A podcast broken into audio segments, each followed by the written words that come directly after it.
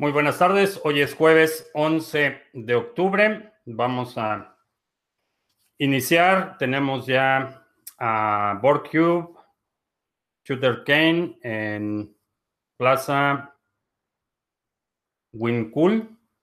Bien, eh, pues interesante la actividad en los mercados el día de ayer. Entre ayer y hoy hemos visto movimientos interesantes. El nivel de Bitcoin se sigue, eh, sigue resistiendo a bajar de 6.200. Ahorita está más o menos en 6.300 y cada día que pasa, eh, aunque parece más remota la posibilidad de que veamos un nuevo máximo histórico, sigue habiendo todavía tiempo para que suceda ese movimiento como sucedió el año pasado. Entonces vamos a esperar de cualquier forma, creo que, y lo he comentado en, ocasiones anteriores, en lo personal, preferiría que se mantuviera este nivel por un largo tiempo, pero en, el largo plazo eh, definitivamente hay muchas razones para ser optimistas en el potencial, eh,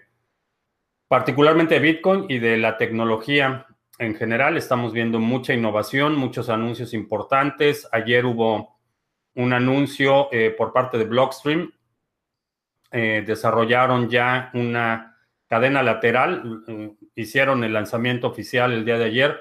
Esta es una cadena lateral que te permite transferir activos basados en Bitcoin. Por ahora, la única moneda soportada es Bitcoin, pero eventualmente van a integrar otras monedas.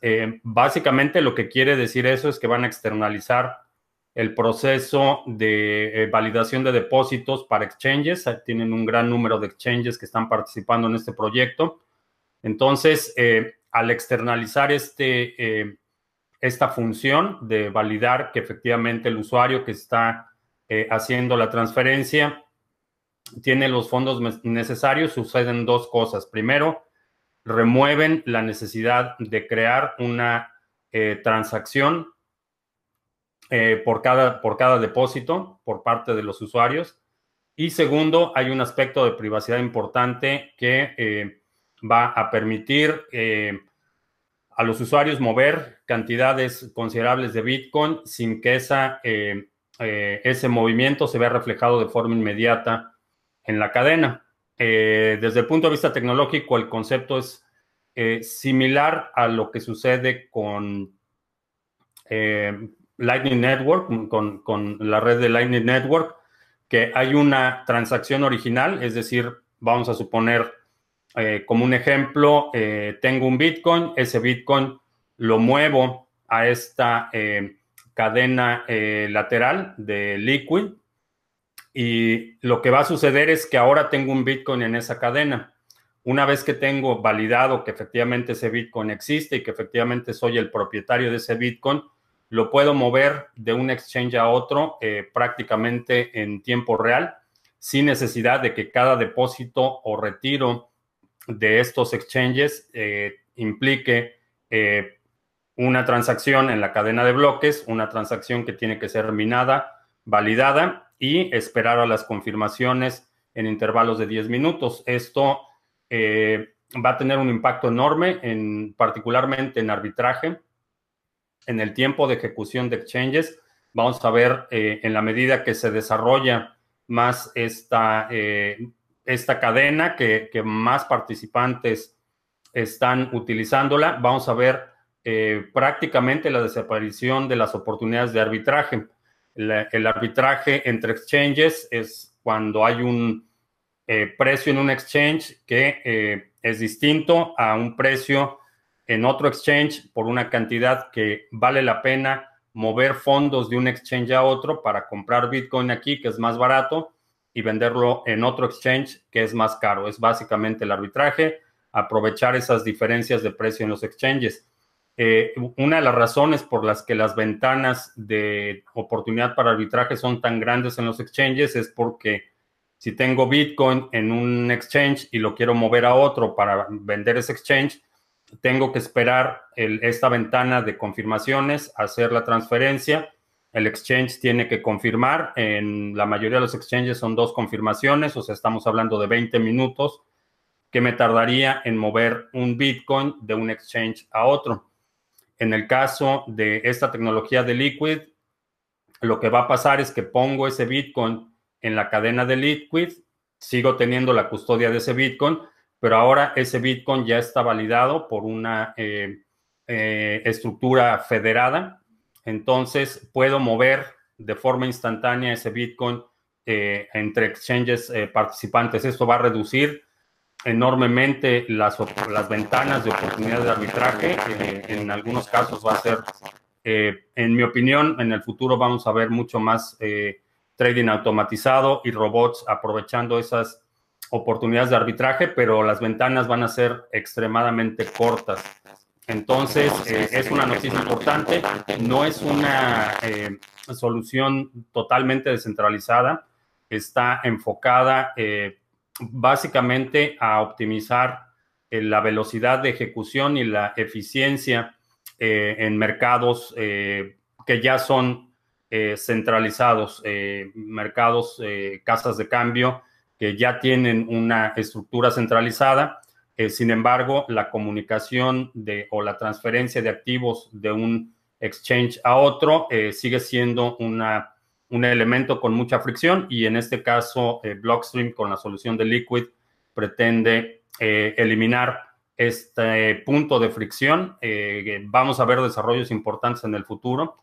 Entonces vamos a, a seguir comentando más adelante cómo sucede esto pero las características más importantes es que están eh, eh, respaldados, todos los, activos que están en la cadena Liquid van a estar respaldados uno a uno eh, en la cadena de Bitcoin y es una solución federada, van a tener nodos validando estas transacciones, no es descentralizado y no pretende ser descentralizado porque pretende dar servicio a entidades que ya ya son centralizadas eh, por diseño. Entonces, eh, vamos a ver, eh, aparte de BTC y Litecoin, ¿qué monedas son las más descentralizadas? Monero está, muchos de los forks de Monero y algunos de los forks de Bitcoin son eh, suficientemente eh, descentralizados como para resistir un ataque, eh, por ejemplo, de un actor de Estado o de un actor mayor.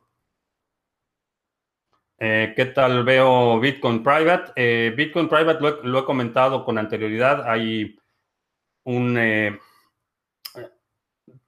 tuvo el, tiempo en el que se dio el, hard fork de Bitcoin Private eh, fue bastante desatinado, digo, es algo que nadie podía prever, no, es, no es un error de cálculo por parte de los desarrolladores, sino es más circunstancial, pero fue eh, el fork que ya no pudo entrar a los exchanges con la facilidad que forks anteriores estuvieron entrando.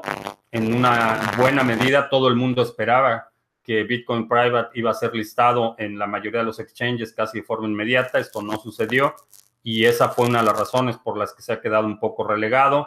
Eh, están teniendo eh, problemas, eh, particularmente de liquidez.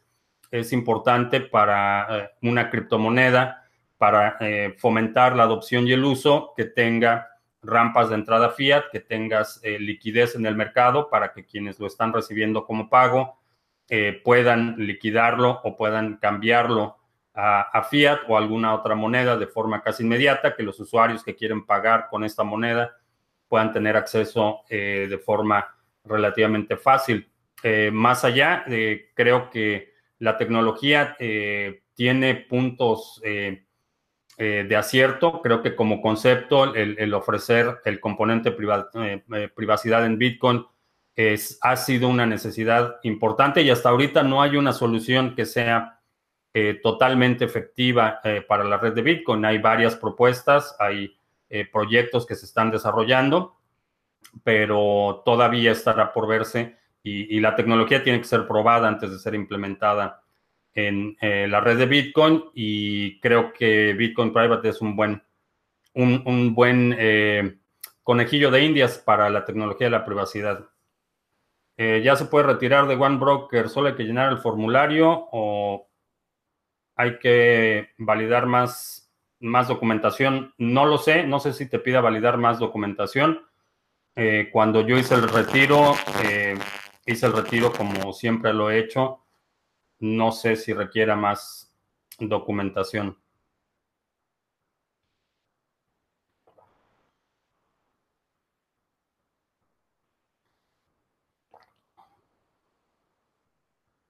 Eh, algo de la caída bursátil y si hay coincidencia de hace 30 años con la revista. Eh, la caída bursátil,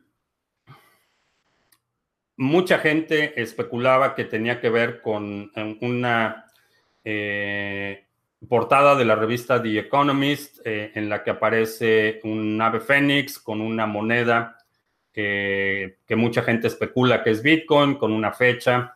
Em, diría que es coincidencia, eh, no es, no es, eh, no debería ser sorpresa la, bajada en el mercado bursátil. Eh, esto es algo que hemos comentado en múltiples ocasiones. el mercado está extremadamente sobrevaluado. Los movimientos de las tasas de interés van a tener un efecto eh, multiplicador en la falta de liquidez en los mercados y en mi opinión no es una coincidencia. Definitivamente no creo que la bajada de ayer se explique eh, por una premonición o algo por el estilo. Simplemente ha estado el mercado eh, sumamente débil. inclusive lo comentamos en la transmisión del lunes. Alguien preguntó sobre instrumentos en papel y les comentaba que definitivamente es un, en mi opinión, es un mal momento para entrar en instrumentos en papel. Eh, los niveles de deuda son astronómicos. Eh, no hay ningún indicio de que este, esta alza continua se vaya a prolongar mucho tiempo más. En mi opinión, he visto muchos indicadores que se, se consideran indicadores avanzados, eh, no porque sean complicados, sino porque indican el futuro de la actividad económica en el corto plazo. Estamos hablando específicamente del precio, eh, por ejemplo, de materias primas para aplicaciones industriales como el cobre, eh, indicadores como el número de permisos de construcción para vivienda nueva, algunos indicadores que nos pueden dar una idea de cómo se va a ver el futuro eh, cercano y en mi opinión todos esos indicadores eh, me dicen que, estamos viendo una, el principio de una desaceleración económica. No sé si la bajada de ayer vaya a ser eh, el, primer tiro en una, una guerra prolongada o simplemente sea un momento de respiro, retome la tendencia alcista en el corto plazo, pero eventualmente creo que se tiene que tiene que haber una corrección, es, inevitable.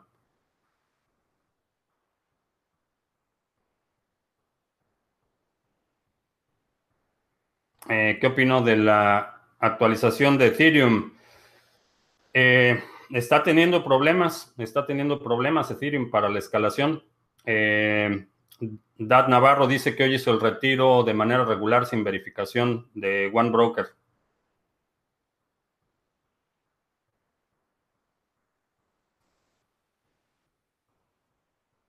Eh, todo está orquestado. Eh, Bitcoin está planeado de hace, años. Eh, Bitcoin tiene 10 años operando, entonces, en, en sentido estricto, sí.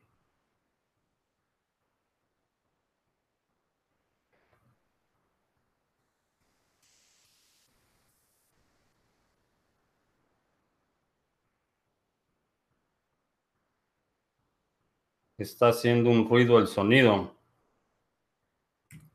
A ver si se está... Si ya se oye mejor. Todo está orquestado. Eh, no sé a qué todo te refieras, pero definitivamente si hay una caída, eh, creo que va a ser una caída controlada. No, no va a ser un, algo accidental o algo que no puedan controlar. si tienes una casa que se está cayendo y tienes que demolerla, no te esperas a que se termine de caer en cualquier momento. Tomas control de las circunstancias. Creo que en los mercados financieros es el mismo caso.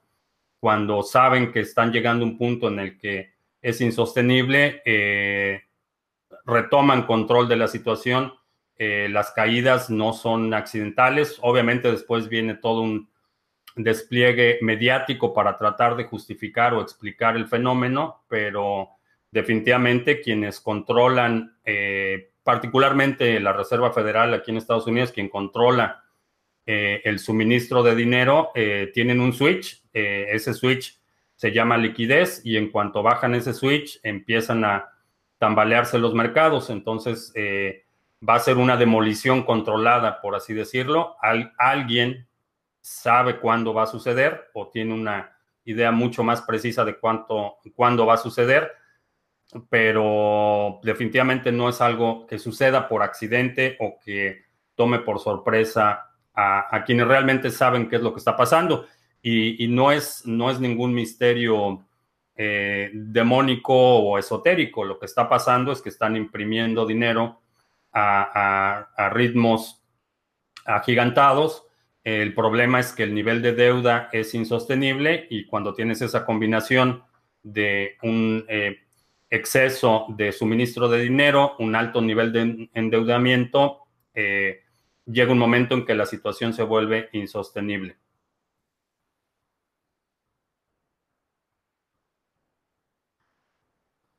Eh, ¿Se puede acceder a Internet sin un ISP? Eh, no. A menos que tengas tu propio ISP y que instales la infraestructura, pero necesitas eh, interconexión con algún proveedor. por ejemplo, aquí en, en, Dallas hay una torre de comunicaciones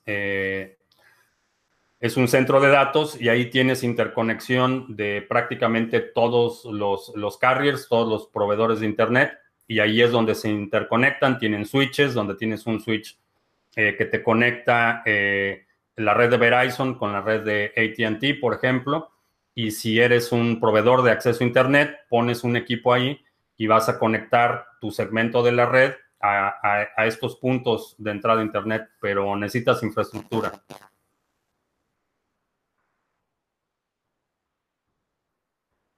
Eh, ¿Qué opino del hard fork de Siacoin para el 31? Eh, el propósito del hard fork es eh, eliminar la, posible utilización de los mineros de Bitmain. Es para quitar a los ASICs, de, de, la minería de Siacoin. me parece razonable, me parece que Bitmain ha hecho un esfuerzo importante por eh, tomar control del poder de minado en algunas monedas y si la comunidad de Siacoin eh, eso fue lo que decidió y la gente adopta eh, el nuevo hard fork, veremos una, una red más sólida. En mi opinión, creo que la red existente va a continuar, va a haber un segmento que mantenga eh, eh, la moneda como está ahora. Eh, no sé exactamente por cuánto tiempo, pero hay mucha gente que invirtió en equipo de minería de Bitmain. Esos equipos no se pueden reconfigurar para minar otra cosa, entonces van a seguir minando Coin con la esperanza de que puedan eventualmente al menos recuperar algo de dinero. Ah, hay un ruido que puede ser el micrófono. Vamos a ver.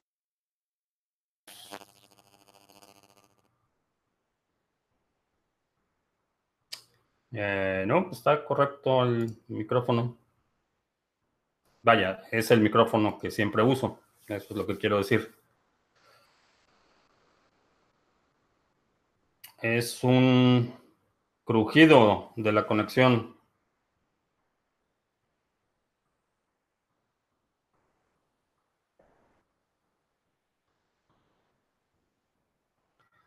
Eh, creo que reanudará One Broker operaciones para clientes fuera de Estados Unidos. Eh, creo que sí. Han hecho un esfuerzo importante para eh, cumplir, simplemente asegurarse que los usuarios tengan sus fondos, asumir la, pérdida por, el litigio y todos los costos legales, pero eventualmente creo que sí van a reabrir, quizá en condiciones eh, restringidas para eh, residentes en Estados Unidos.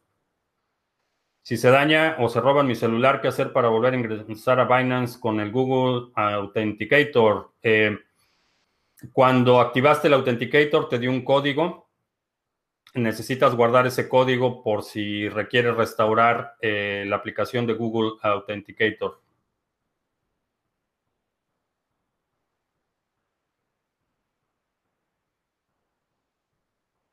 De vez en cuando se escucha una interferencia cuando hablas. Ah, bueno, pues.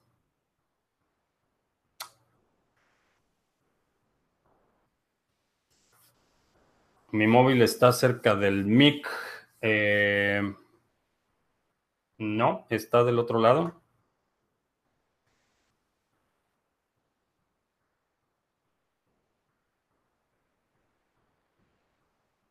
Pero Vamos a poner...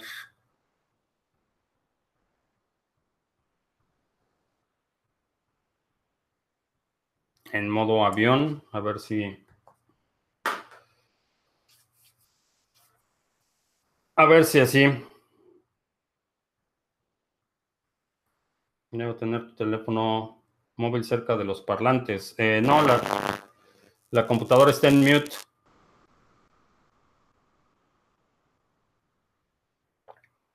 Eh, ¿Por qué TrueSD no está sustituyendo al Tether en los exchanges? Eh, ese es ah, opcional para cada exchange. Eh, cada exchange decide qué instrumento listar. no creo que, aunque sería una buena meta para TrueSD sustituir a Tether, no creo que lo vayan a hacer.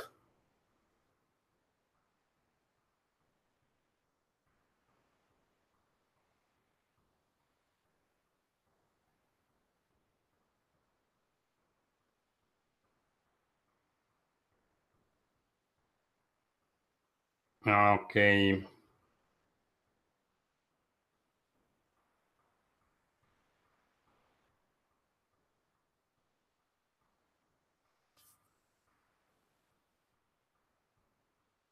Suena como un insecto. Bueno, no hay insectos. Vamos a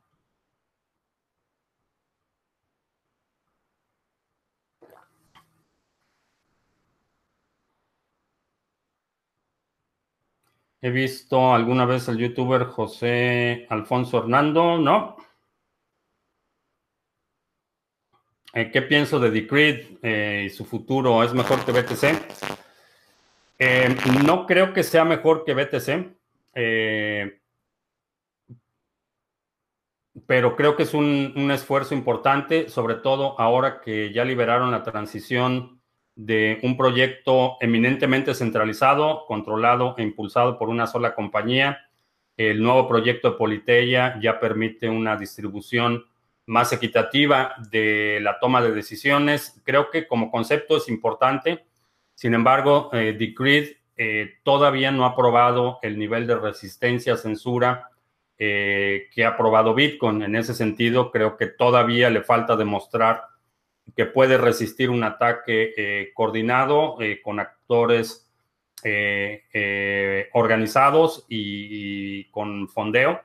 Entonces, definitivamente como concepto es importante, creo que es un avance, creo que tiene futuro, pero todavía no está, no ha cruzado esa línea de ser resistente a ataques como, como lo ha hecho Bitcoin. Eh, ¿Qué opino de las stablecoins que quieren sacar los gobiernos? Eh, pues que no van a ser distintos del dinero que tenemos hoy en día. Y cuando un gobierno tiene control del suministro, eh, ya sabemos lo que pasa.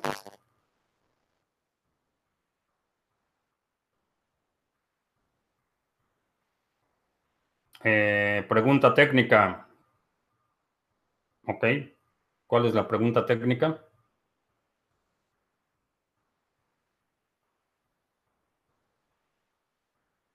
Si los traders minoristas nos ponemos de acuerdo para comprar al mismo tiempo, podríamos levantar el precio de BTC. Eh, depende de cuántos traders minoristas puedas convencer de eh, comprar al mismo tiempo, pero en teoría sí. Nunca me contesta. Ok.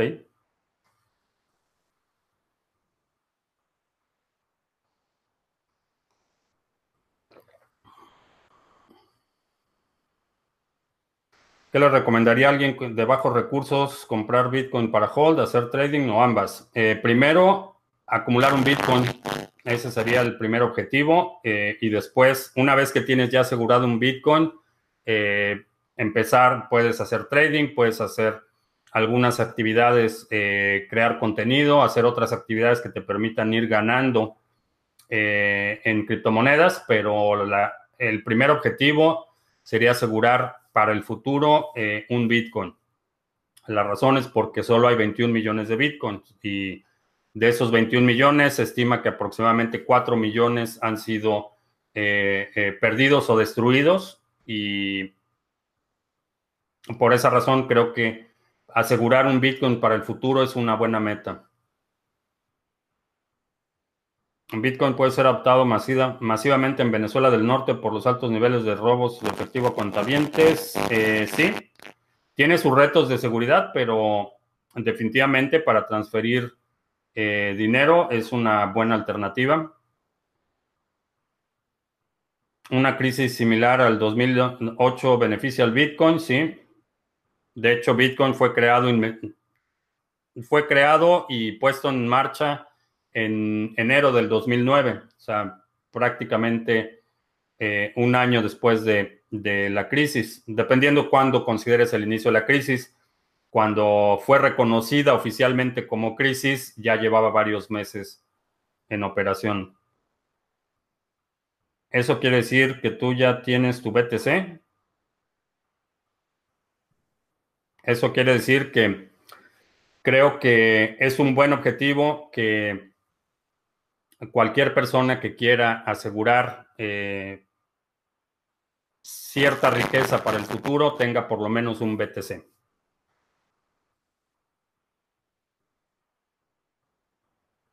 Eh, se puede guardar ADA en el Ledger. Eh, me parece que todavía no está lista la interfase. lo puedes hacer utilizando línea de comando, pero es un proceso complicado.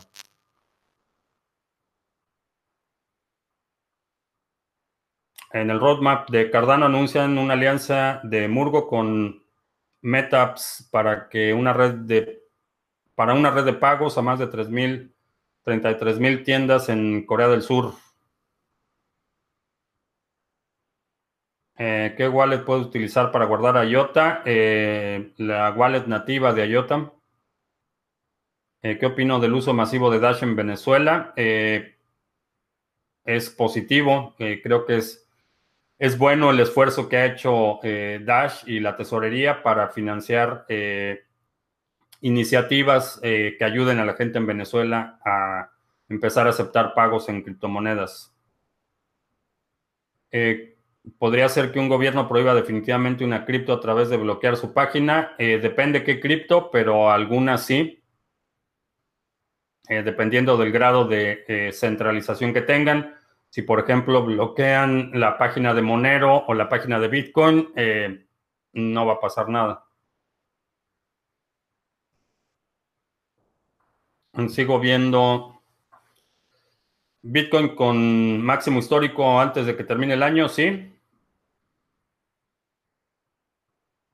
Si compro un Trezor, eh, hago un pago único, está incluido el envío para Colombia. Eh, si haces un solo pago y está incluido el envío. Eh, sería ilegal convocar a traders minoristas para comprar al mismo tiempo y levantar el precio. Em, depende de tu posición, pero no. O sea, si, tienes alguna responsabilidad, legal eh, o alguna posición que te comprometa desde el punto de vista legal, eh, pero como independiente puedes empezar a tuitear eh, que todo el mundo compre Bitcoin. No, no es ilegal. daría mis top 4 de, de exchange que usas uso, uso los exchanges eh, en función de qué es lo que voy a comprar. Eh, básicamente el criterio. Tengo cuenta en prácticamente la mayoría de los exchanges principales y el criterio que utilizo para utilizar un, exchange u otro es principalmente liquidez y qué es lo que voy a comprar o vender.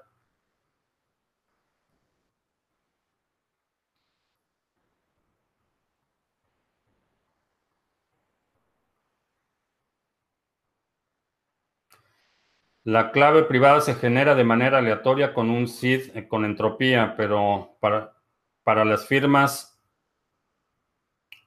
SDSA recomienda hacerlo de manera determinista. ¿Por qué? Eh, por conveniencia de los usuarios. Eh, la razón por la que, y es, y es, en mi opinión, es un riesgo de seguridad cuando utilizas una fórmula determinista, esa fórmula puede ser eh, alterada, puede ser hackeada o eh, inclusive tu propia memoria puede ser, eh, puede haber un problema, pérdida de memoria, enfermedad. el riesgo de utilizar este tipo de mecanismos, en mi opinión, representa un riesgo mayor que utilizar una forma aleatoria de crear las llaves privadas. Eh, conviene guardar en Copay o Paper Wallet, eh, dependiendo de tu uso, el uso que le des. Si vas a hacer transacciones regulares, eh, Copay pudiera ser una alternativa. Si es un uso intensivo, si es para reserva a largo plazo, Paper Wallet.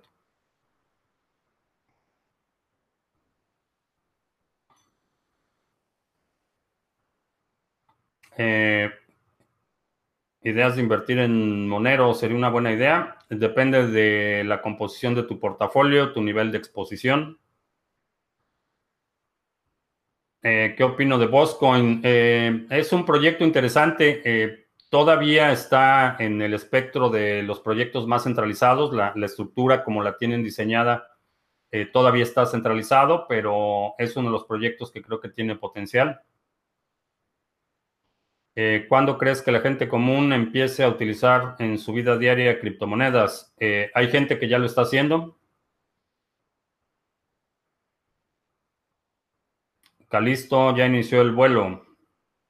Eh, se acerca el hard fork. A partir de noviembre vas a poder empezar a hacer el cold staking y creo que esa es una de las razones por las que está, estamos viendo un empuje en el precio de Calisto. ¿Dónde recomiendo comprar la cartera Trezor para mayor seguridad? Eh, directamente con el fabricante. En la descripción del video hay un link eh, directo a Trezor y comprarlo directamente con el fabricante es lo más recomendable.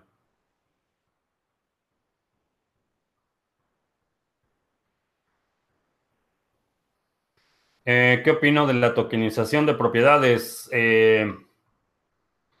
opino que el factor de confianza es un factor imprescindible cuando hablamos de propiedades. Eh, tienes que tener la confianza de que quien tiene la propiedad realmente la tiene, realmente la está manteniendo, realmente eh, es competente, eh, que toda la situación legal esté en orden. Entonces, el componente de confianza es, es sumamente importante cuando hablamos de tokenización de propiedades. El factor confianza es, eh, eh, es un ingrediente imprescindible y tiene que ver no solo con propiedades, sino cualquier bien físico o, cualquier activo real que estás tokenizando. ese, la custodia de ese bien implica que tú como tenedor o comprador de ese token necesitas tener la confianza de que quien tiene el activo realmente sea una persona o una entidad confiable que realmente eh, tenga la custodia de lo que dice que tiene, etcétera. Hay mucho más que verificar que un token eh, de algo abstracto. Eh, ¿Qué moneda usa BitTube? Ah, tiene su moneda nativa y holdear, no lo sé.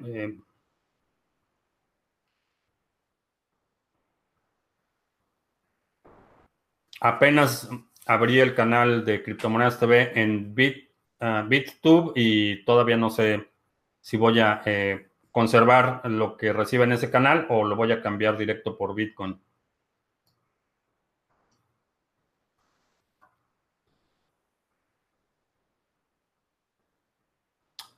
Eh, digo que llegaremos a máximos históricos este año. Eh, no tiene... No juego con el papel de los ETFs. Eh, no, nunca he jugado con el papel de los ETFs y eso es algo que he dicho en muchas ocasiones en cuanto a la, custodia. Creo que ese tipo de proyectos van a tener cierto impacto para inversionistas institucionales, pero no, no, la aprobación o no de los ETFs no es un factor para que me haga suponer eh, que vamos a llegar a estos máximos históricos este año. Eh, sigo creyendo que vamos a ver los máximos históricos y hay principalmente dos razones. Eh, el análisis es un poco más complejo, pero principalmente es comportamiento histórico y lo que he estado diciendo, que veo que hay mucha debilidad en los mercados financieros y una vez que empecemos a ver movimientos como el de ayer, eh, la gente va a empezar a ver otras alternativas y Bitcoin es una alternativa.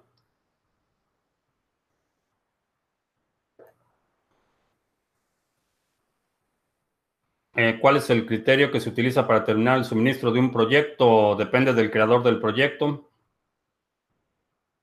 No hay una metodología única. Cada creador de un proyecto decide el número de activos que van a eh, crear o que van a distribuir.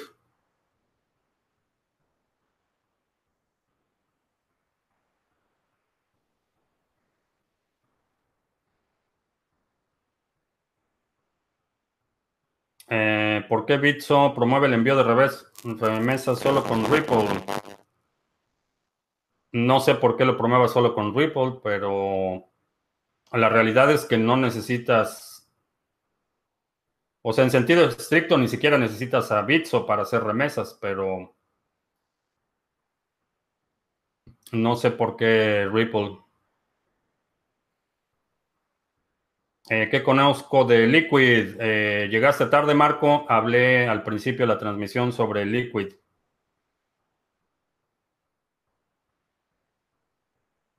La ley FinTech no prohibirá las criptos anónimas. Eh, no sé si hay algún apartado específico en cuanto a la anonimidad de las criptomonedas. No creo que las prohíba.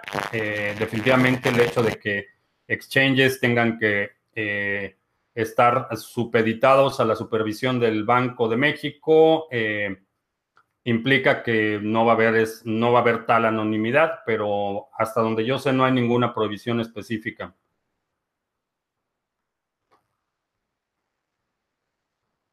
Eh, Ernesto piensa que no habrá máximos históricos este año, en diciembre, por la crisis económica que hay.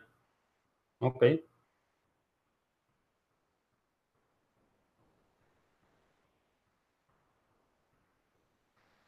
Eh, una página para aprender todo sobre las criptomonedas. Eh, este canal, tengo más de 200 videos sobre todos los temas relacionados a las criptomonedas.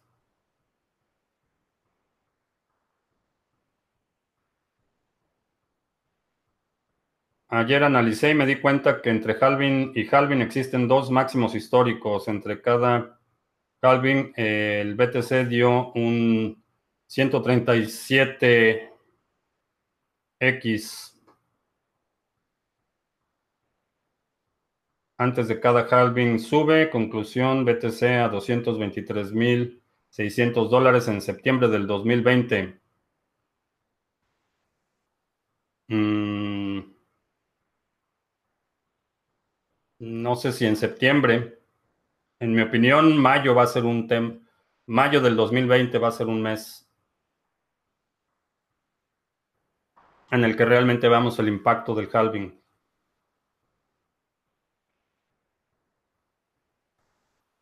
Eh, Electronium, eh, no sé si fueron los que el ticker de Electronium es ETM, ETN, si no mal recuerdo, y creo que fueron los que anunciaron ayer que van a ser eh, Know Your Customer o algo así. no sé si es el mismo. Para subir el BTC un 10%, solo hay que comprar un 10% más. no, no funciona así.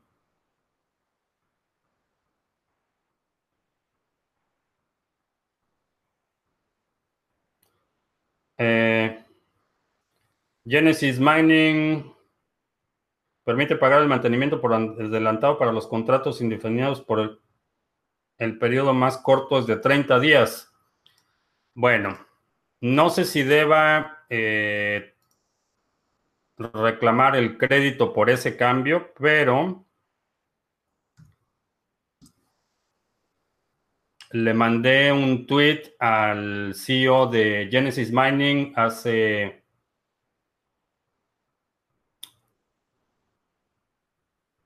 dos semanas, me parece, y la sugerencia era que permitieran hacer los, eh, esos pagos de mantenimiento en intervalos más pequeños.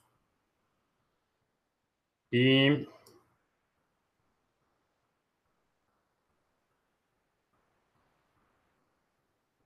Vamos a ver si encuentro ese tweet rápido.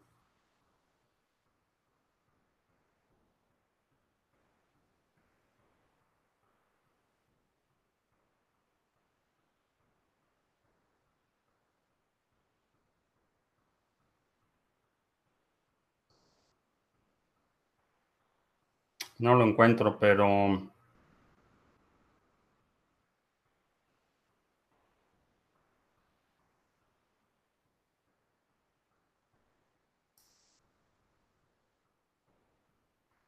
Ah, en las notificaciones, creo que están en las notificaciones. Un momentito, un momentito, pero...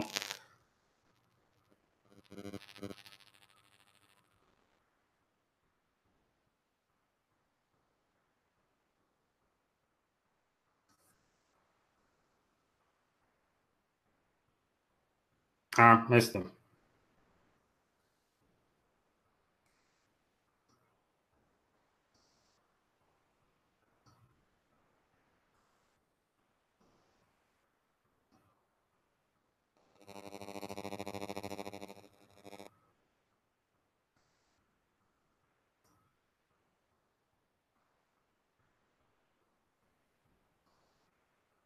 Fue el 30 de septiembre.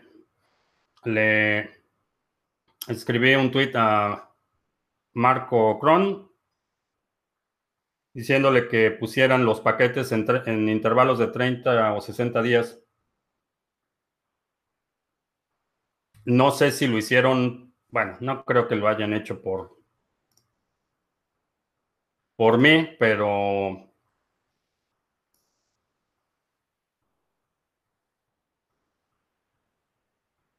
Pero bueno, ahí está la prueba.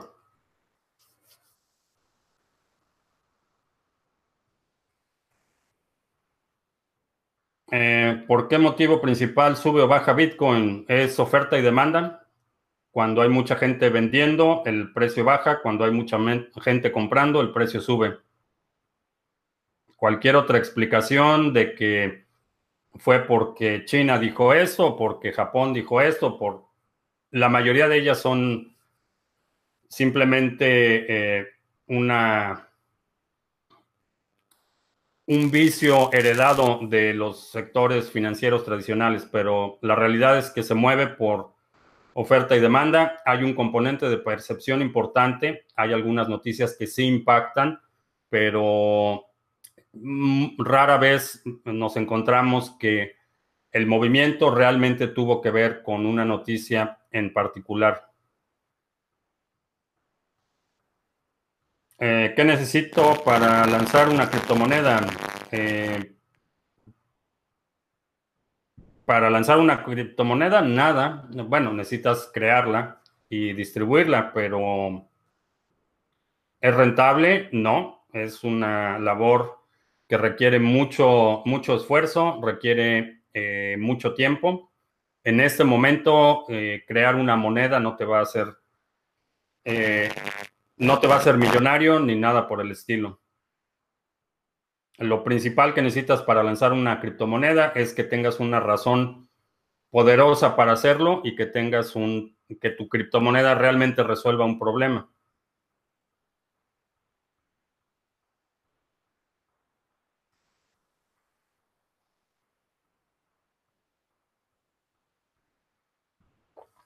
Ah, debo apagar el móvil. No sirve ponerlo en modo avión. No es el móvil porque en todas las transmisiones tengo prendido el teléfono, lo tengo en, en mute y en transmisiones anteriores no hemos tenido el problema de interferencia, debe ser otra cosa.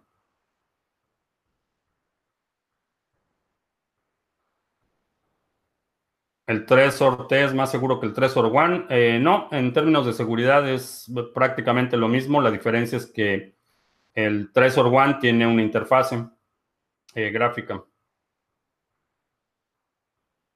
más gráfica, no es exactamente muy sofisticada, pero tiene una mejor interfase de usuario. En el caso de que una empresa grande como NetTeller acapare grandes cantidades de Bitcoin sin moverlo, ¿este subiría? Eh, sí. Eh, si la gente empieza a guardar su Bitcoin y a sacarlo de exchanges, eh, reduces la liquidez y eso incrementa el precio.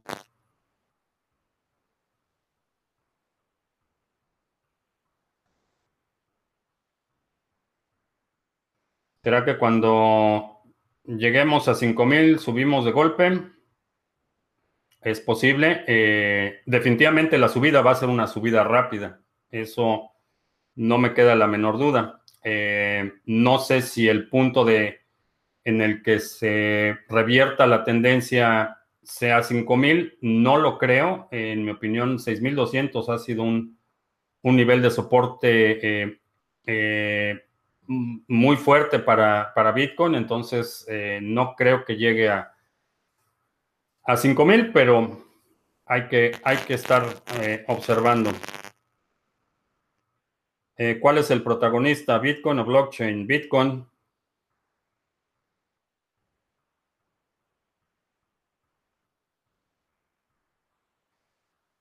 ¿Qué hará, hará subir el precio BTC lanzamiento de BAC en noviembre?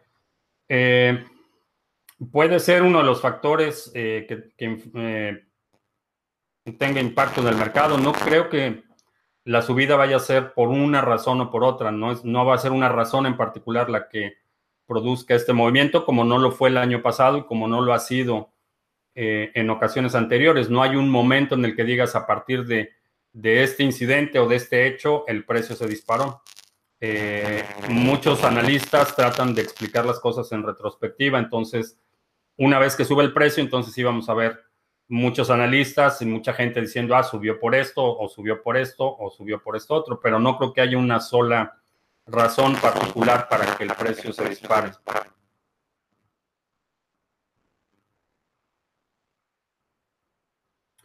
Eh, mucho ruido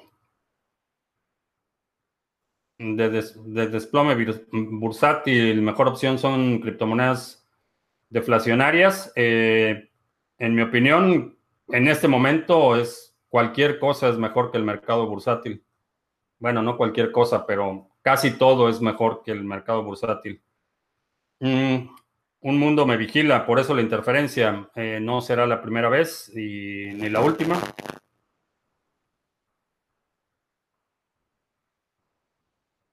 Por cierto, saludos a la NSA.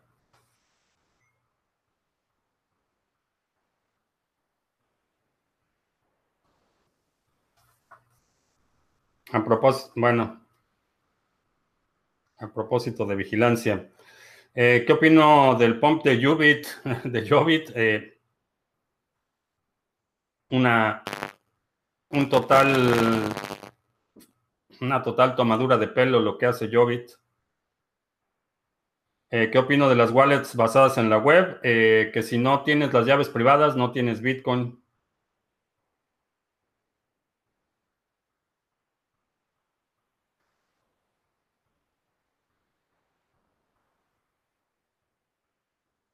Omisego eh, actualmente en el mínimo del año. Eh, no es el único.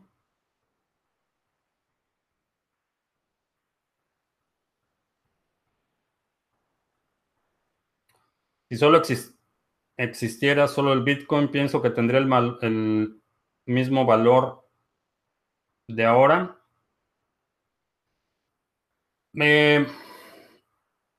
No creo que eh, no creo que tendría el mismo valor de ahora. Si solo existiera Bitcoin, probablemente costaría 200 eh, o 300 dólares.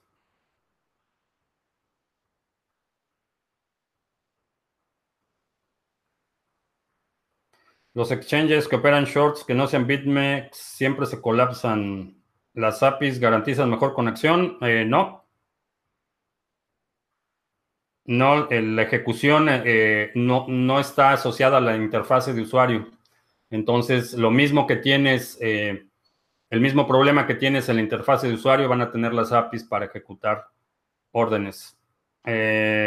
Ale Leal dice que pudo retirar de un One Broker sin inconvenientes.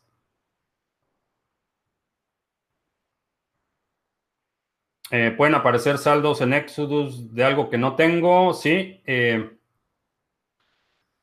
Exodus te genera, particularmente en activos de la red de Ethereum, eh, y no recuerdo cuál otro, pero redes en las que se pueden generar muchos activos, tienen airdrops y de repente aparecen tokens que no tienes ni idea de, qué son o por qué llegaron a tu cartera. Eh, ¿Los bancos adoptarán en el futuro Ripple? No.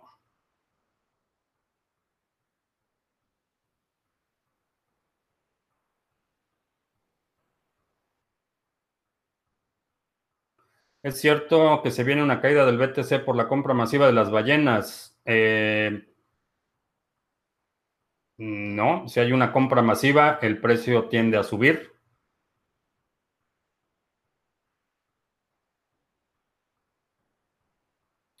Una API. Eh, API es ah, Application Program Interface y es, una, es un protocolo de comunicación entre una computadora y un servidor. Es un, eh, si estás haciendo trading en un exchange, particularmente en el contexto en el que estamos hablando, eh, con ese API, mi aplicación, que puede ser un robot o puede ser un, eh, una aplicación que esté colectando precios, lo que hace es que se comunica directamente con un servidor sin necesidad de utilizar una interfase web. Entonces es comunicación cliente-servidor mi API va a estar solicitando información de un exchange o va a estar enviando instrucciones de compra o venta eh, a un exchange, pero es eh, una, una serie de instrucciones entre una aplicación y un servidor.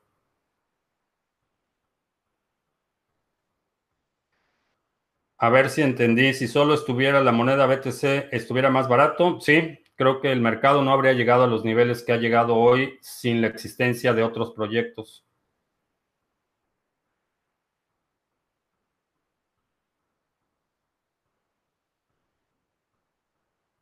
Eh, ¿Qué exchange underground eh, posiblemente tome el Petro? No sé de ningún exchange que vaya a listarlo y no creo que ninguno lo vaya a hacer. A lo mejor algún descentralizado pudiera eh, permitir intercambios entre el Petro, pero no, no sé de nadie que, que estuviera en posición de poder listar el Petro.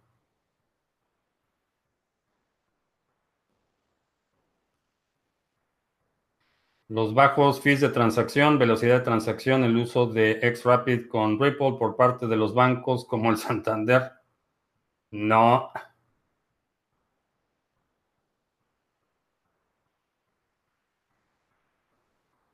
¿Qué es más seguro, tener los fondos en un exchange o en mi wallet, en tu wallet, en tu PC?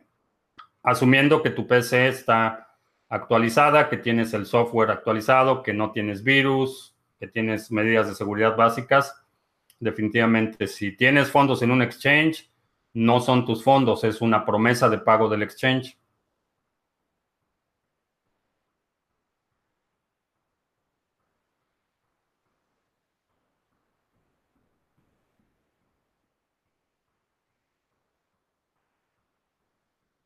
Si el BTC sube muy rápido en un periodo de tiempo muy corto, las Alcon podrían replicar ese movimiento, sí.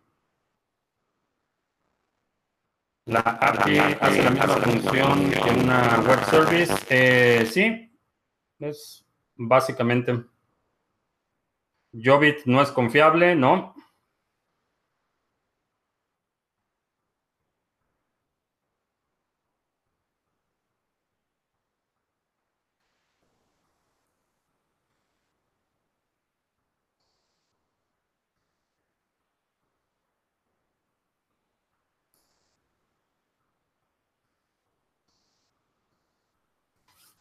Bueno, eh, antes de que nos vayamos, te recuerdo que eh, mañana y el sábado voy a estar participando en este evento, Future of Blockchain. Es, una, es el evento más importante en el que voy a participar este año. Va a haber eh, mesas redondas. ayer y hoy hubo seminarios para desarrolladores. vamos a hablar del aspecto legal, del aspecto fiscal de las criptomonedas y eh, tiene un panel de eh, speakers eh, muy importante. yo voy a estar hablando sobre la nueva era en la de la tecnología. vamos a hablar de algunos casos de estudio de Latinoamérica y si quieres participar todavía puedes obtener un boleto con descuento. Aquí en la descripción está el link para que puedas participar en este evento. Después, el próximo fin de semana, el 20 y 21, tenemos los seminarios básico y avanzado de trading. En el seminario básico eh, te enseño una metodología para que puedas tener resultados consistentes en tu actividad de trade. Es un seminario con dos horas de duración y tienes acceso al seminario en vivo y a la grabación. Puedes reservar tu lugar preferentemente con Bitcoin o con PayPal. Si no puedes participar en el seminario en vivo, aquí abajo hay una opción para tener acceso inmediato a la grabación del seminario anterior. El 21 de octubre, el sábado, el domingo, perdón, es el seminario avanzado y en este seminario nos enfocamos a eh, robots y trading automatizado. Hablamos de la lógica programática, las eh, características de distintos robots. Vemos una, eh, una amplia gama de eh, opciones disponibles entre robots comerciales, open source. Eh, es un seminario un poco más largo, dura dos horas y media y eh, puedes también reservar tu lugar con Bitcoin o con PayPal. Los dos eventos son eventos de cupo limitado.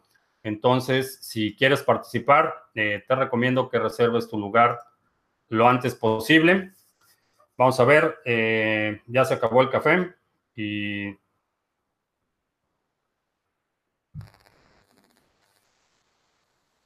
Vamos a, a ver si hay alguna otra pregunta.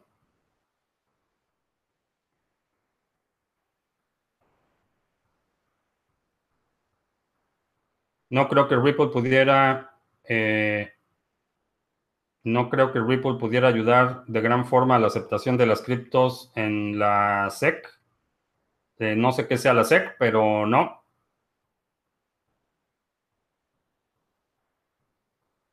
Si BTC es un protocolo y la moneda la primera app, eh, ¿qué otras apps van a venir? Excelente pregunta, eh, a la cual todavía no hay una respuesta clara, pero definitivamente hay muchas razones para ser optimistas eh, en cuanto al desarrollo de la tecnología. ¿Dónde puedo averiguar cómo saber el stop sell y el stop buy?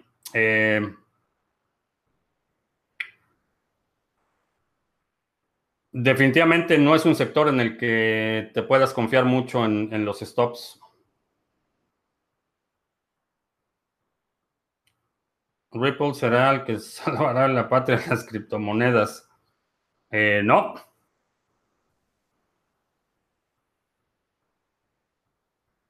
No me confirma el pago del seminario básico. Eh, puedes mandar un correo a info.criptomonedastv.com y checamos. ¿Qué es más seguro guardar BTC eh, en frío para pobres? ¿Una cartera en papel?